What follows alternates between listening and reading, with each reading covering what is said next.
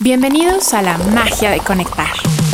Un espacio donde conectamos voluntades con amigos y aliados de Fundación Coca-Cola, quienes nos cuentan qué acciones podemos realizar todos para hacer la diferencia e impactar positivamente en nuestras comunidades. Hola, ¿qué tal amigos, amigas de Fundación Coca-Cola y de la magia de conectar? El día de hoy estamos sumamente contentos, felices, porque tenemos una invitada muy especial en este episodio que hemos titulado Golf, Fundaciones e Impacto en las Comunidades.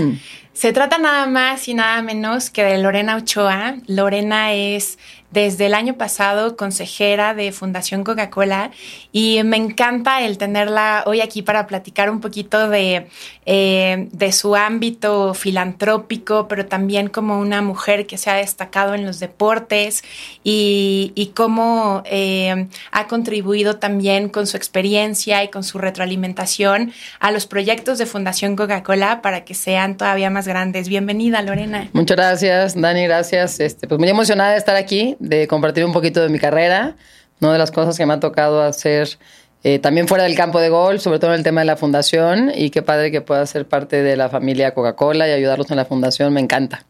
Ay, no, nosotros felices. Me voy a permitir leer un poquito de tu semblanza, porque la verdad es que tu trayectoria no es menor, y yo creo que quienes nos escuchan, quienes nos ven, deben de saber quién es Lorena Ochoa. Entonces, permíteme un momento. Lorena comenzó a jugar golf a la edad de cinco años a los seis años ganó su primer título estatal y un año después el nacional. En mayo de 2002 se convirtió en profesional eh, mexicana en la, en la, perdón, en la profesional mexicana en la historia en obtener una tarjeta de la LPGA Lorena es considerada como la mejor golfista mexicana de todos los tiempos. Logró la cima del ranking mundial en abril de 2007 y permaneció ahí durante 158 semanas consecutivas hasta el día de su retiro. Lorena Ochoa creó su fundación, Fundación Lorena Ochoa, al inicio de su carrera como golfista profesional, la cual tiene como misión brindar educación para niños de bajos recursos. Actualmente el Centro Educativo La Barranca cuenta con educación primaria y secundaria, en donde se implementa un modelo educativo que fomenta la creatividad de los niños, ayudándoles a desarrollar su inteligencia con actividades psicomotrices, socioafectivas y cognoscitivas. En la trayectoria golfística de Lorena se pueden contar 129 títulos a nivel estatal, nacional e internacional desde 1989 más de 27 los ha ganado en la LPGA, además de 83 premios y reconocimientos. Se convirtió en la máxima ganadora del Premio Nacional de Deportes, luego de recibir este reconocimiento por tres años consecutivos, de 2004 a 2007. Entonces, como podrán ver, es un lujo el tener hoy a Lorena. De verdad, muchas gracias por este tiempo y este espacio. no, hombre, encantada. Qué pena con tanta este, introducción. No, hombre, oye, tenemos que saber como mexicanos eh, quién es Lorena Ochoa. Eh, mi primera pregunta es, Lorena, como mujer, como deportista, como mexicana, ¿qué fue lo que te motivó y que te incentivó a también abocarte a la parte filantrópica y social desde muy temprana edad? Sí. Bueno, yo creo que todo empieza en casa. Este, por supuesto que es algo que le debo a mis papás, no a mis familiares, a la manera en que ellos nos educaron, no los valores desde muy chiquitos nos, nos, íbamos los fines de semana a ayudar a diferentes comunidades, este, hacíamos misiones, este, ayudamos en, ya sabes, en Navidad y el Día del Niño y con, llevamos este, desde ropa, cobijas, hacíamos actividades. Yo creo que, eh, digo, y esto se comenta mucho en, en, en, fundaciones, pero digo, lo más bonito y sobre todo pues, la manera de trascender, yo creo que es lo que todos queremos en la vida, es el poderte involucrar con alguien más o con alguna causa, ¿no? El, eh, el poder, eh, el poder dar, el poderle cambiar la vida a un niño, a una niña, ayudarlos a que logren sus sueños, el romper este ciclo, tantas problemáticas, ¿no? De pobreza, lo que, lo que fuera. Eh, me he sentido muy, muy afortunada, ¿no? De poder tener una fundación. La arranqué desde, desde el inicio, ¿no? De mi carrera sin tener dinero, sin ser famosa y nadie me conocía. Pero eh, lo más bonito es que siempre fue una súper motivación para mí. sí me quedó muy claro que Dios me dio la oportunidad de jugar golf pues para poder tener una fundación y, tener un mayor impacto en, en la vida de, muchos niños y niñas. Eh, ha sido un trabajo en equipo, así como jugar golf y ganar torneos, también el tema de la fundación es un trabajo en equipo. Eh, pero súper, súper bonito, ¿no? Increíble. Hoy en día estoy más comprometida que nunca, muy motivada. El impacto en el tema de educación, hemos crecido mucho, ya tenemos 24 escuelas a nivel nacional. Entonces, pues de ser algo muy chiquito, ¿no? Se ha hecho un monstruo y estoy, este, pues feliz porque es eh, más niños y niñas que podamos eh, de alguna manera encaminarlos, ¿no? Este, y, sobre todo que trabajen, ¿no? Que trabajen todos los días para lograr sus sueños, porque cada uno de ellos puede ser pues, lo que quieran, ¿no? Eso es lo más bonito. Claro. Me llama mucho la atención algo que comentas y creo que tiene que ver mucho con el nombre de este podcast que se llama La magia de conectar y como tú desde desde tu ámbito profesional, pero también desde la fundación, eh, llevas a cabo día a día, que es el trabajo en equipo, ¿no? Sí. ¿Cómo, lo vives en el día a día? bueno, soy media acelerada, este, muy activa, muy práctica, este, me gusta hacer las cosas de inmediato, ¿no? En ese sentido soy un poquito desesperada, soy muy perfeccionista, eh, pero como todo en la vida, ¿no? Este, lo más importante es eh, pues, tu equipo, las personas que te rodean, eh, con las personas que tienen esta comunicación diaria. Em, cada uno tiene, pues, digo, este, su, su expertise en, diferentes áreas, ¿no? Y yo lo que sé, ¿no? Soy muy buena para tener estas relaciones de, este, de contactos, de amigos, de patrocinadores, ¿no? Este, diferentes empresas, diferentes fundaciones. Las alianzas es lo más fuerte y lo más valioso, tú lo sabes muy bien como directora de, Fundación Coca-Cola, porque gracias a estas alianzas se te abre un panorama, eh, practicas, eh, pues a lo mejor eh, cositas que ellos ya saben 100% cómo hacerlo, ¿no? Y que funciona bien. Eh, aprendes tanto de ellos, te, te, te, dan como esta facilidad, ¿no? Con diferentes herramientas. Entonces, puede ser mucho más, pues en ese sentido, fuerte, ¿no? De tener un mayor alcance. Eh, tenemos muchas alianzas en todos los sentidos, en el tema socioemocional. Eh, por ejemplo, la escuela de música este, que está en la Fundación Loreno Ochoa es eh, de Jorge Viladoms, ¿no? nuestro mexicano pianista. Entonces, su escuela de música que se llama Crescendo está en nuestra escuela y es un sueño, ¿no? Es algo increíble. Eh, en fin, estamos con las mejores prácticas en todo, de plataformas de inglés, de matemáticas, de lectura. Eh, nos preocupa mucho por la capacitación de maestros. En fin, todo esto son alianzas que va sumando, ¿no? Y, que, y que este equipo grandote, pues gracias a, a todos ellos y este trabajo tan bonito en conjunto, es lo que hace la diferencia de poder ayudar más. Claro. Y no me dejarás mentir, pero siempre y cuando tengas como una misión bien clara y un objetivo al cual quieras llegar, sí. Las alianzas se hacen como más fáciles y van cayendo de poco a, eh, eh, poco, ¿no? Sí, sabes que el, tema de mi deporte y también mi vida como golfista profesional me han ayudado mucho eh, para ahora mi vida, ¿no? Este, digamos, fuera del campo de golf, también como mamá, ¿no? También en, en la familia, ¿no? Como pareja. Este, por supuesto, en el tema de la fundación, muy puntual. Em, el tema de eh, cómo hacer esta planeación, ¿no? ¿Qué es lo que quiero lograr estas próximas dos, tres semanas, corto plazo? ¿Dónde veo, ¿no? Este, todo este trabajo, mediano plazo, qué es lo que quiero lograr, ¿no? a largo plazo, hacer como este plan de qué es lo que tienes que ir ejecutando y sobre todo preocuparte por las cosas que están en tu control, ¿no? Lo que tú puedes hacer, lo que tú puedes controlar, lo que tú puedes eh, resolver, ¿no? En lo que vale la pena preocuparte, ¿no? De gastar tu tiempo y tu energía. Y lo demás también es un poco también de paciencia, ¿eh? este, en el deporte es exactamente lo mismo, ¿no? Mi papá me decía, pero ¿por qué vas a tardar tres años en ser la mejor del mundo? Y yo, papá, porque juego muy bien, estoy fuerte, estoy casi lista, pues me hace falta recorrer este camino para complementarme, ¿no? Para sentirme mucho más segura, para controlar la presión, la adrenalina, eh, todas las actividades de un profesional, ¿no? Todas las responsabilidades. Entonces, todo tiene que tener un sentido, ¿no? Y esta lógica y una congruencia de lo que platicas, de lo que sueñas, de lo que quieres lograr, pero también cómo lo trabajas, cómo lo planeas y cómo vas poco a poquito acercándote pues a ese premio, ¿no? Que es este, lo más importante. Yo lo hago igual con el tema de la fundación, creo que es muy importante tener esa claridad. Lo comparto, lo transmito con todas las personas que están a mi alrededor, que me ayudan, que son importantes en lo que comentábamos del equipo.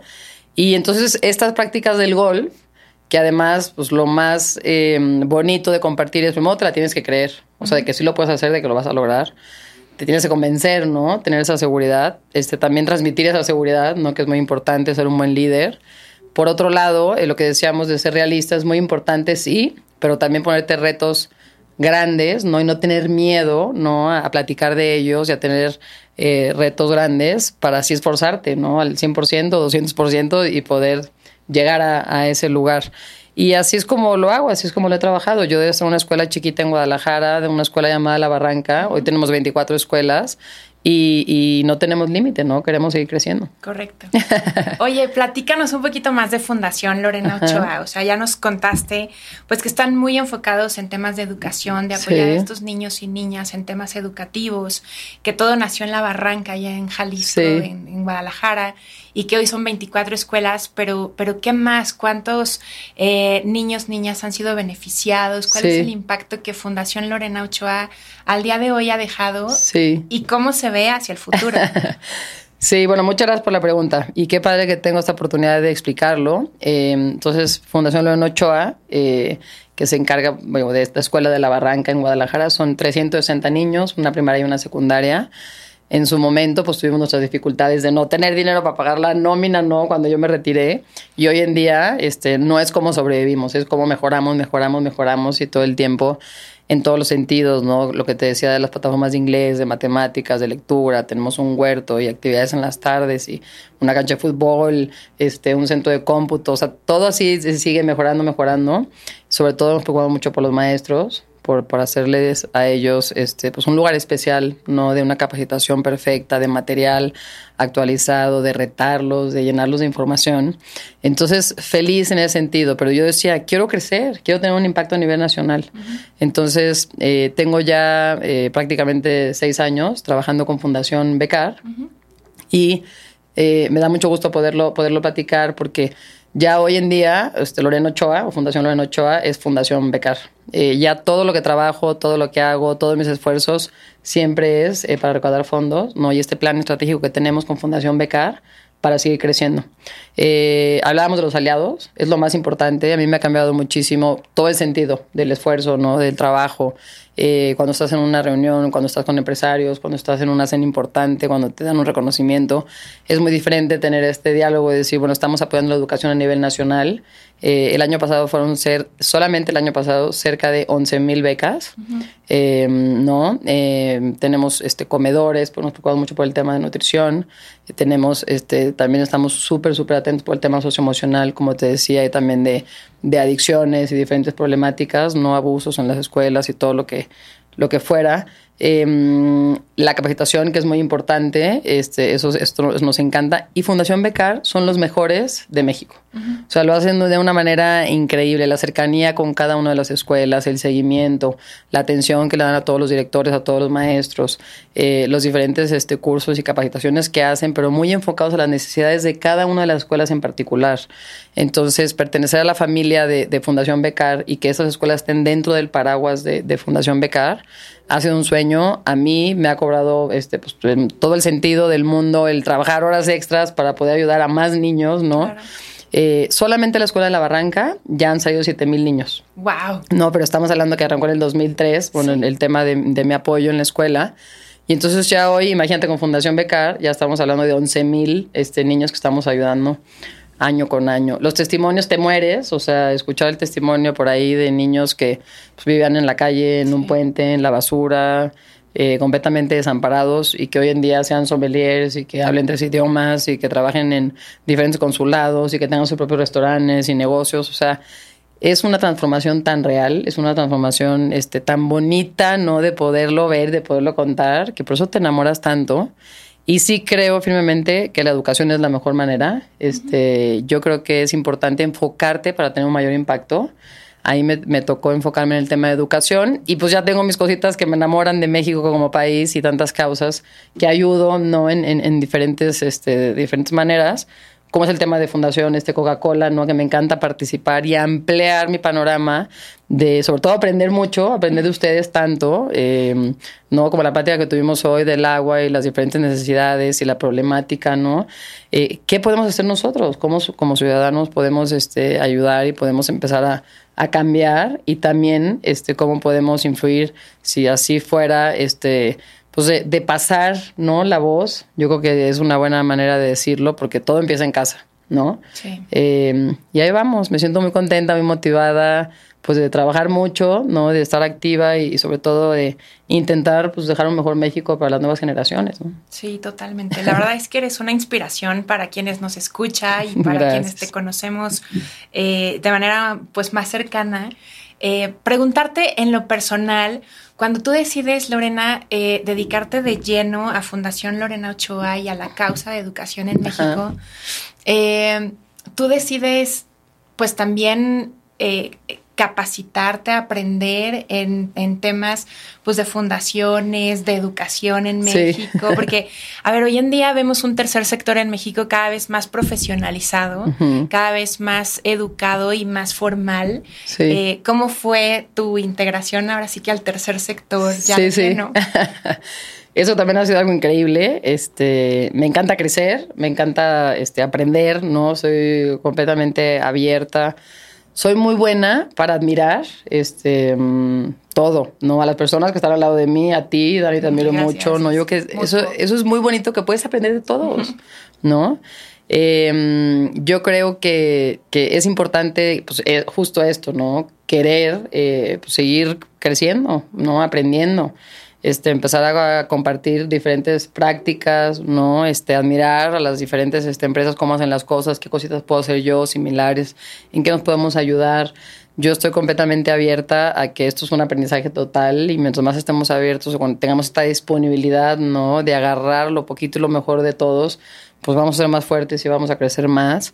Eh, sí me meto a cursos, sí estudio. Es más, desde que me casé, el primero que tomé, primero fue de, la educación de los niños. Tengo tres niños que son una bendición, pero también es algo, este, pues un reto, ¿no? Un súper reto el ser mamá y el tema de la educación. Y hoy en día, conforme empiezan a crecer, pues también los problemas crecen. Y es toda una aventura, ¿no? Que la hago feliz, feliz de la vida. Em, pero sigo aprendiendo. O sea, el tema de las fundaciones, cualquier curso, capacitación, este, conferencias, este, psicólogos en España, aquí donde sea, me meto, este, participo. Y, y, ha sido súper, súper bonito. Yo creo que estoy en pañales, o sea, yo creo que soy muy buena para hacer lo que me corresponde, ¿no? Este, y, y pues también dejo a los profesionales que hagan lo suyo, pero todo el tiempo es un constante pues, digo, aprendizaje en todos los sentidos. Y yo creo que se nota, porque el que hoy Fundación Lorena Ochoa y Fundación Becar traigan eh, tendencias en temas de educación, por ejemplo, que ya está integrado temas emocionales de los niños, las niñas, los jóvenes. Creo que habla mucho de este proceso de aprendizaje continuo, no solo tuyo, sino de todo tu equipo de trabajo, ¿no? Muchas gracias. ¿Y sabes qué? Reglas importantes, em, obligadas, es que los papás estén involucrados, que los papás participen, que ellos reciban la cantidad de horas este, ¿no? al mes de diferentes pláticas. Em, hacemos de este, diferentes cursos o talleres, ¿no? ¿no? También les enseñamos a ellos, ¿no? Los ayudamos a ver qué están haciendo con su tiempo. Apoyamos también este, algunas de las familias si quieren tener, emprender algo, ¿no? algún negocio, lo que fuera. Em, estamos muy al, muy al pendiente de que, de que la transformación sea para toda la familia, ¿no? Y me atrevo a decir hasta para la comunidad, porque casi siempre las escuelas están situadas, son niños de muy escasos recursos, pero en donde beneficias a toda la, la comunidad, ¿no? Todos crecen juntos, todos se mejoran. Eh, la escuela de la Barranca estaba en un lugarcito pues, que no podías ni llegar ni caminando los últimos 20 minutos de piedras, de la bajada de agua, del río, de lo que fuera. Hoy pues ya tenemos no este concreto, ya tenemos su banqueta, ya está iluminado, ya tenemos drenaje y todas esas mejorías que suceden por la atención y el esfuerzo que hacemos en donde ya estamos ayudando a un número tan importante de niños de familias que entonces trabajas ya no en equipo con, con las diferentes este no este personas o responsables y, ves una transformación tan bonita que es padrísima. Ay, me encanta. Oye, voy a cambiar un poquito el rumbo de la conversación porque a ver, uno de los temas tal vez transversales de Fundación Coca-Cola es el tema de diversidad e inclusión y cómo nosotros en cada uno de nuestros proyectos y programas pues eh, incorporamos este tema y muy en lo particular el tema de las mujeres. Nosotros tenemos un, programa que se llama Empoderamiento Económico de tenderas y de tenderos de estos pequeños negocios y que la gran mayoría de estas tiendas de la esquina, eh, de la colonia, son lideradas por mujeres, ¿no? Eh, Y hablabas algo bien interesante al principio, que cómo es clave y factor el que te la creas tú misma y el que te la creas desde el principio, porque lo hemos visto con estas mujeres empresarias, cuando se la empiezan a creer. Eh, que, son, que son empresarias, que están generando empleo, que están generando ingresos no solo para ellas y sus familias, sino para su comunidad. Entonces empieza a cambiar este mindset. Eh, Lo dijiste perfecto. O sea, en, el deporte es igual, ¿eh? Cuando ya te la crees, ¿sabes qué dicen mucho? ¿Y por qué en Jalisco hay tantos buenos? Oye, ¿por qué en Jalisco? ¿Por qué sobresale? No hay en Jalisco. Pues, ¿qué podría estar haciendo Jalisco diferente? Digo, ¿no? Digo, ¿qué podemos tener, no? En Jalisco, digo, somos exactamente los mismos, ¿no? Pero ¿sabes qué? Que nosotros sí no la creemos. O sea, como ya este, los resultados que dio Rafa Márquez cuando agarró, ¿no? Cuando empezó y esta como, digo, increíble, ¿no? Su carrera, ¿no? De admirar en todos los sentidos. Y entonces, o sea, bueno, pues yo también, yo también puedo. Y me la creí, ¿no? Y entonces ya está Chicharito, ya está Checo Pérez, ¿no? Y está el Canelo, y digo, no quiero dejar a nombres este, fuera, pero pero es este como muy claro y la única diferencia es que en Jalisco, como tuvimos este ejemplo, no como tuvimos alguien que sobresalió y como este esfuerzo individual de no quejarnos de las diferentes problemáticas o federaciones o las faltas de recursos, no, pero estos casos en, de manera individual que llegaron a ser los mejores, ¿no? Cada uno en su disciplina. Dice, si él pudo, yo también puedo, ¿no? Y yo me la creí y también el que sigue se la cree y se la cree. Y ha coincidido que en Jalisco pues salen estos campeones, ¿no? Cierto. Y eso sucede en todo. O sea, como me lo estás diciendo ahorita, el ejemplo perfecto con los tenderos de, de las tiendas, ¿no? Y el apoyo que les da Fundación Coca-Cola los empoderas de una manera, ¿no? Como que dicen, wow, claro que puedo. Y aparte ya pudo la de aquí al lado y yo también lo voy a hacer y yo lo voy a hacer mejor y cómo le hago. Y eso se transmite y eso se pasa, esta energía, ¿no? Tan, tan bonita.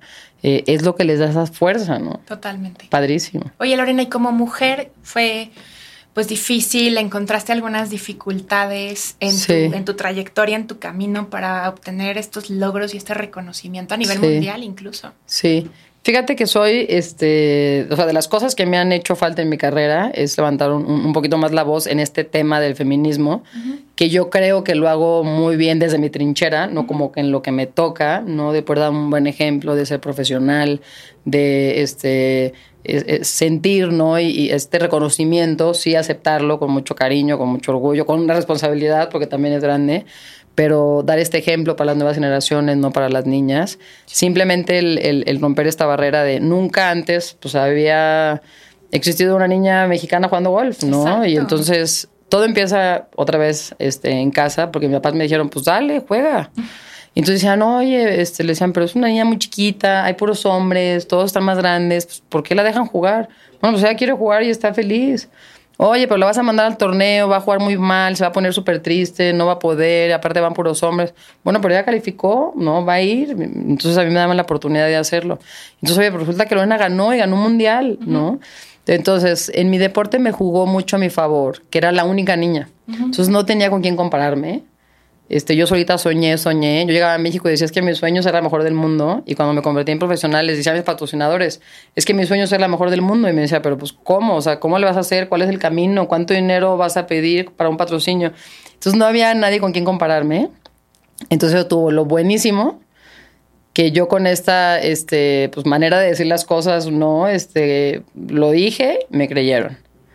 Eh, hicimos nuestras cuentas y el tabulador de cuánto se les paga a los profesionales, cuánto se les paga a las mejores, cuánto se les paga a los golfistas, cuánto tiempo en televisión. Y me dijeron sí. Y todos de la misma manera creyeron que sí, que Lorena iba a ser la mejor del mundo, ¿no? Entonces fue algo como muy bonito este, en ese sentido. Yo creo que nadie se dio cuenta de lo que hice, em, porque fue mi carrera muy, muy corta, muy rápida, este, muy explosiva, muy fuerte. Llegué al número uno y me mantuve.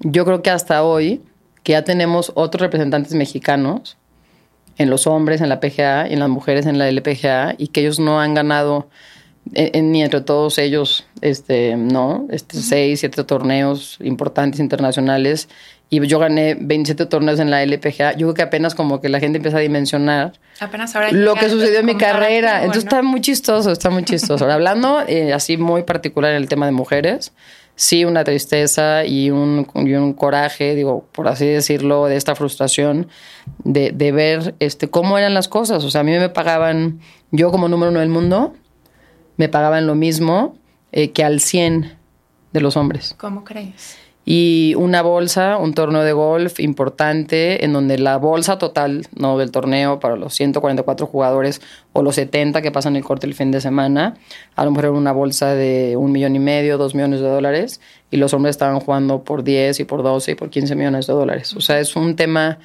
tan, tan... Eh, pues diferente, ¿no? O sea, sí es, sí es algo súper fuerte. Eh, ¿Qué es lo que hice? Pues ser muy agradecida con mis oportunidades, ser muy agradecida este, con mi forma de jugar, de representar a México, de representar a las marcas, de jugar torneos internacionales, eh, en ese sentido.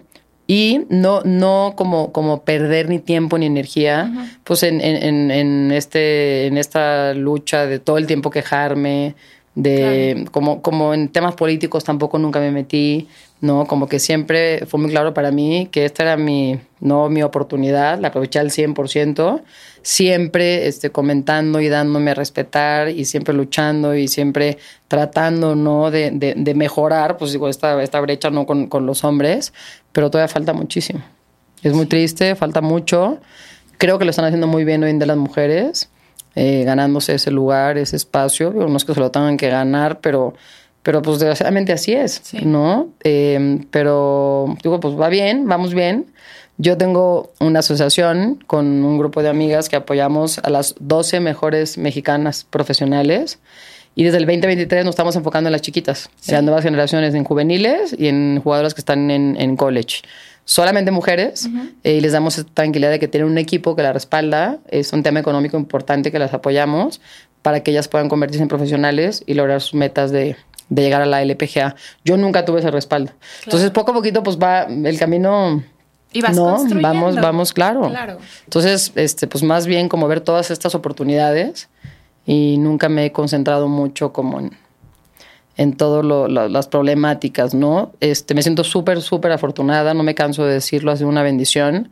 Em, y bueno, pues con las herramientas que tengo, trabajo con mucha responsabilidad para tratar de eh, siempre seguir promoviendo el golf, a las nuevas generaciones y muy en particular ayudar a las mujeres para que sientan este respaldo. Totalmente. Y creo que esas experiencias, aprendizajes, barreras que directo o indirectamente pues has roto, este, creo que las has llevado ahora a seguir apoyando a mujeres en el deporte en México, pero también a las niñas que son eh, integrantes de las escuelas que apoya Fundación Sí, híjole, es un orgullo. Y, de aquí sí hay que mencionar, mencionar también a los niños, a niñas y niños, porque el deporte es muy importante, ellos lo saben. Yo siempre que voy, platico, los motivo, les platico un poquito de mi historia. Este, un niño, Jonathan, nunca se me va a olvidar, Lorena, yo voy a ser campeón de México, ¿no? De de taekwondo y, entonces yo decía, pero ¿cómo? Y me decía, sí, este, tengo que enflacar, ¿no? Seis kilos, yo estoy entrenando diario y luego,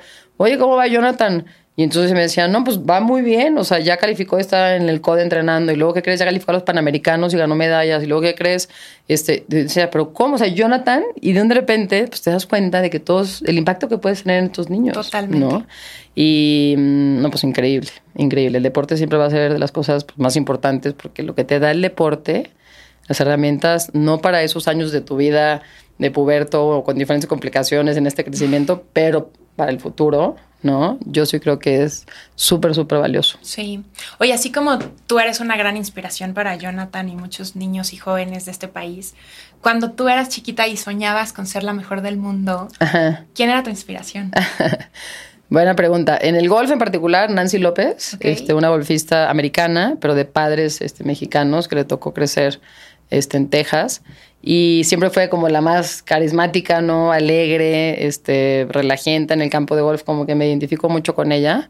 Fue una gran mentora para mí. Este, ella fue la que me dio la noticia del Salón de la Fama. Este, una, una gran amiga. Pero em, fíjate que lo que te decía de aprender a admirar a los demás no me gusta mencionar así a alguien en particular, porque digo, bueno, pues de amor de Annika Sorenstam, no la manera en que ella este, caminaba, ¿no? Como con esta serenidad. Y después decía, bueno, sí, pero también ve este golfista hombre, este, cómo mueve las manos, la sensibilidad que tiene, lo bonito que le pega la pelota. Decía, bueno, pero la parte física, ¿no? La parte de, de, estar bien físicamente, fuerte. Decía, pues Susan lo hace muy bien. Entonces empiezas como como agarrar un poquito de todo y haces tu propia fórmula, tu fórmula perfecta para ti. Claro. Pero es importante, uno, admirar a los demás y otro, respetar a los demás. Muy, muy importante respetar a los demás y también respetar el juego de los demás, el tiempo de los demás. Y después tú, con buen, buenos resultados, no con buen juego, empiezas pues a meterte, ¿no? Y entonces ya te empiezan a respetar a ti, te ganas tu lugar y ya te conviertes en una jugadora a vencer, en donde ya están viendo de que, híjole, ahí viene Lorena la mexicana. Pero tardas, pues todo es un recorrido de, de paciencia. Y de mucho trabajo. De mucho trabajo, sí. Sí. Oye, Lorena, platicábamos al principio, pues que tú eres desde el año pasado eh, consejera de Fundación Coca-Cola. Sí. Pues habiendo tantas fundaciones, organizaciones de la sociedad civil en México. Sí pues, ¿qué fue lo que te llamó la atención para aceptar la invitación y, ser parte del Consejo de Fundación Coca-Cola? Sí. Muchas gracias. Bueno, en, primer lugar, pues un honor, ¿no? Que hayan pensado en mí. Eh, lo felicito mucho por su trabajo y sobre todo, también qué padre que en la mesa, ¿no? En el consejo, pues varios hombres, pero también varias mujeres, ¿no? Este, ha sido padrísimo eso. Esta equidad creo que es, es, muy importante y los valores que ustedes tienen este, como empresa es algo padrísimo. Eh, me llamó mucho la atención este, que pensaran en mí. Eh, entonces yo al principio dije, bueno, pues mi escuela, no el tema de educación es chiquito. Y yo te decía, pero yo estoy enfocada en educación, ustedes hacen otra cosa, ¿no? Eh, y entonces fue para mí un reto este, el, el, decir, qué emoción, sí, este, cómo poder ayudar, ¿no? Y luego, luego, pues también mi segundo pensamiento fue, pues lo más importante es sí estar ahí, participar, pero también aprender. O sea, es un súper regalo que ustedes me han dado el poderme sentar en esa mesa, ¿no? Con diferentes personalidades y directores y lo que fuese, pero sobre todo el, entonces tener más información eh, de lo que está sucediendo, porque hay tantas causas. De verdad es que, híjole, es imposible escoger, ¿no? Es difícil, es difícil. A mí se me parte el corazón y tengo muchas otras medio que escondidas que, que nadie sabe, pero siempre pues tengo cositas, ¿no? Que ayudo, porque pues las necesidades son infinitas, ¿no? Lo que hacen ustedes eh, me encanta, eh, está muy bonito también que esté como concentrado en estos tres diferentes columnas. Este, no sé cuál me gusta más. Las tres me encantan. Pero el año pasado que me involucré personalmente con las escuelas de lluvia y el poder participar en las escuelas, de ir, entender el proyecto, de cómo la captación del agua es tan importante, de cómo em, no eh, mantenerla limpia, muy importante, utilizarla, no em, tener como esta capacidad de sí tener el agua, pero ser responsable. Eh, el poder participar en la escuela en Toluca me encantó. Ya también por ahí pusieron una escuela de lluvia en Guadalajara, en la Barrancas, los agradezco mucho. Em, pero todos los, los, las diferentes este, cosas que hacen tan bonitas, me encanta. No sé a cuál irle más. Entonces, yo, me encantaría que un año este, pueda aprender de cada una de ellas. Digamos que, que en el 2023 me tocó aprender de las escuelas este, de lluvia, ¿no? Em, pero qué bonito todo lo que hacen, la verdad, felicidades. Ay, gracias. Y, creo que también comentas algo muy importante, cómo eh, nuestra labor ha sido el conectar los puntos. Las escuelas de lluvia, si bien nacen con el objetivo de dotar de agua a estas escuelas, pues también hay cifras eh, eh, que nos dicen en México que el 60% de las escuelas públicas del país no cuentan con un acceso adecuado al agua. Sí, no lo puedes y que esto impacta directamente en la educación de estos niños y niñas, porque hay veces que si no hay agua en la escuela, en el plantel, pues hay veces que los niños, niñas no pueden ir a la escuela, simplemente para lavarse las manos o ir al baño, ¿no? Sí, sí, sí. Eh, y entonces ya te afecta directamente a otro ámbito y a otro tema tan importante y relevante en el país como lo es la educación. Sí. Entonces, eh, además de generar alianzas dentro de Fundación y también aprendiendo un poco de ti, de cómo has generado estas alianzas en, Fundación Lorena Ochoa, también lo que hacemos es unir estos puntos, ¿no? Como un, eh, una acción, una actividad tiene un efecto multiplicador en otros ámbitos, como lo es agua, cómo impacta directamente en educación o incluso en género, en mujeres y niñas, por ejemplo. Sí, en México, eh, justo nos comentaban en la última reunión del Consejo, una de cada tres personas que no tiene acceso al agua, eh, son mujeres que se encargan del acarreo de agua y muchas veces de distancias muy largas tienen que caminar varios kilómetros de ida y de regreso para llevar agua ese día a su hogar. Exacto. Y son mujeres que por esa actividad dejan de tener un trabajo formal o alguna actividad económica. Y los niños ir a la escuela. Y los niños ir a la escuela. Sí, sí, sí. Entonces de ahí a que eh, eh, a lo mejor en un principio no hacía tanto sentido el, pues eh, yo que tengo que ver con temas de agua, con Fundación Coca-Cola, hace todo el sentido. Todo el sentido. Porque empezamos a unir esos sí, puntos. a mí justo me pasó en la primera reunión y decía, bueno, qué bonito, qué increíble. Y sabes qué, este, que siempre van más allá. O sea, sí está el problema del agua, ya que estás uniendo estos puntos tan importantes. Eh, a mí el que me enamora y me encanta es eh, que los niños aprendan. O sea, que sean conscientes de lo que está este, sucediendo, ¿no? De su entorno. el aprender a borrar, ¿no? El, el, el, pasar este mensaje, ¿no? A sus seres queridos, a su comunidad, en la calle, a los niños, a las demás familias, eh, te hace a ti ser mucho más consciente. O sea, yo inmediatamente llegué a mi casa y le dije, a ver, a ver, ¿qué está pasando? O sea, se meten a bañar y se salen, yo de por sí, la verdad soy bastante cuidadosa, pero pasé de ser cuidadosa a mega cuidadosa. O sea, y Pedro me dijo así de que, mamá, pero pues no me he puesto ni shampoo, pues ya sal. no, pero, pero, pero digo, fuera de esto, este, va mucho más allá. Y entonces, ¿qué tal interesante el tema del agua? Este, como en nuestra última junta de consejo de la problemática en México, o sea, la problemática como país, la problemática aquí en la, en la Ciudad de México, ¿no? O en el Estado de México, por así decirlo, eh, que, que lo tenemos que hablar y hablar y ver nosotros como sociedad ¿qué podemos hacer? No, es algo muy preocupante que tiene que estar ya en la agenda pública, pero de emergencia, ¿no? Hacer un plan importante de qué es lo que va a suceder. Ojalá que este, nuestros próximos gobernantes, ¿no? Lo que toque, eh, que estén muy preocupados por este tema, que sea parte de la agenda, este, que puedan comunicarlo, que le puedan dedicar eh, lo que se necesita, porque si es pues platicar de esto, este, que lo vean como algo muy, muy importante, ¿no? Para todos los ciudadanos, es una inversión también importante, ¿no? Pero creo que es una emergencia, ¿no? Atenderlo. Eh, y nosotros ser responsables cada uno en nuestra casa, ¿no? Sí, y que el programa Escuelas de Lluvia pues también trae eso, no nada más es la, eh, la instalación de la infraestructura y la capacitación del personal de mantenimiento para que se mantenga ese sistema, sino también la educación y capacitación de los niños sí, eso que al final del día eh, abrazan el proyecto y son estos eh, guardianes de la lluvia y guardianes del agua por y para su escuela. Sí, sí, sí. que es una parte muy importante para Fundación, como todos los proyectos llevan un componente o un elemento de educación y sobre todo de involucramiento de la comunidad para que se apropien y se adueñan del, del proyecto. Sí, sí, qué emoción. Yo creo que de las cosas importantes y los felicito nuevamente a Fundación Coca-Cola. Ojalá que puedan platicar más de lo que hacen, porque es increíble. Creo que este podcast eh, es un muy buen eh, momento ¿no? para, para platicarlo.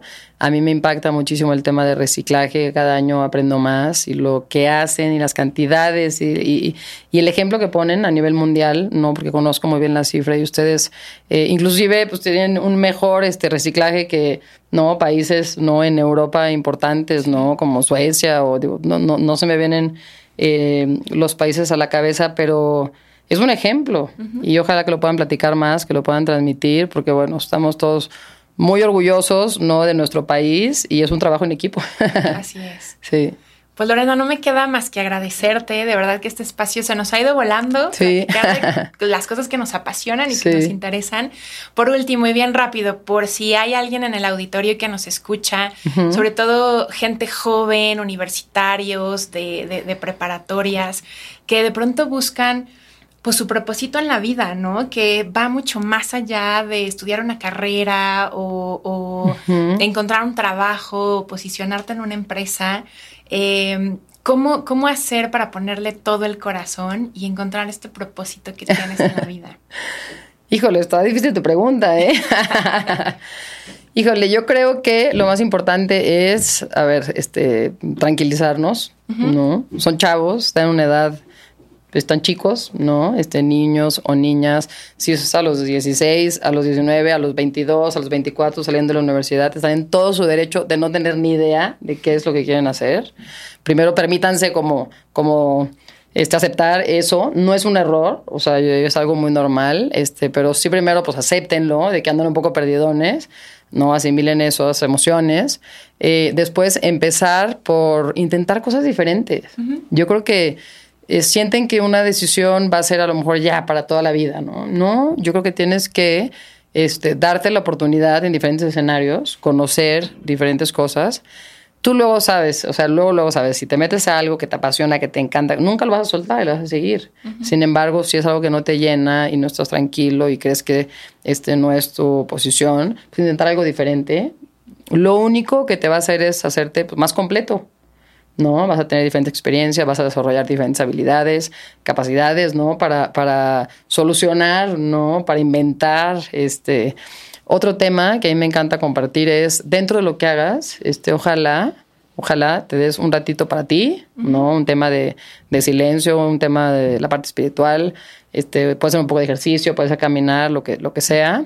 Y el tema social, que tanto decíamos. Yo creo que desde una edad temprana pueden participar eh, en alguna fundación, en alguna actividad, en alguna escuela.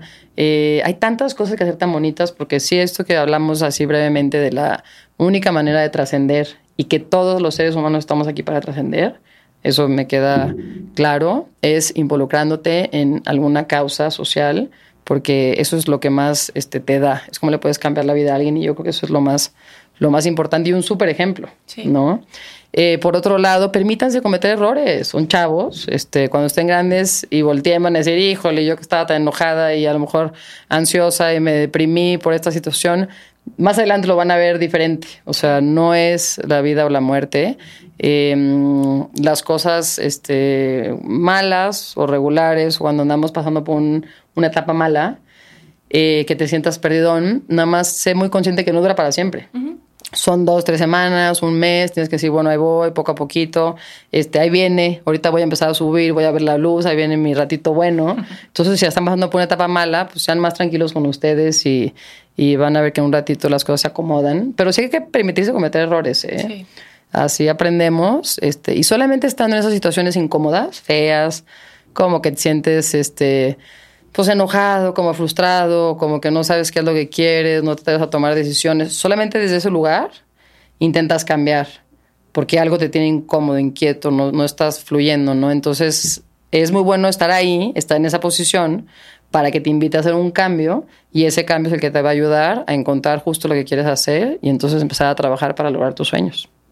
Pues muchas gracias, Qué forma de terminar este podcast, te lo agradezco mucho. Muchas gracias. Solo recordarles a nuestros eh, escuchas en nuestras redes sociales. Pueden conocer más de lo que hacemos en Fundación Coca-Cola en Instagram, Fundación Coca-Cola MX. Ahí podrán conocer de escuelas de lluvia, de lo que hacemos en empoderamiento económico, en reciclaje comunitario y, ¿por qué no?, hasta sumarse eh, con sus ideas y con propuestas que seguramente escucharemos y probablemente pondremos en marcha. Muchísimas gracias. Gracias. nos escuchamos y nos vemos a la próxima. Hasta luego. La magia de conectar.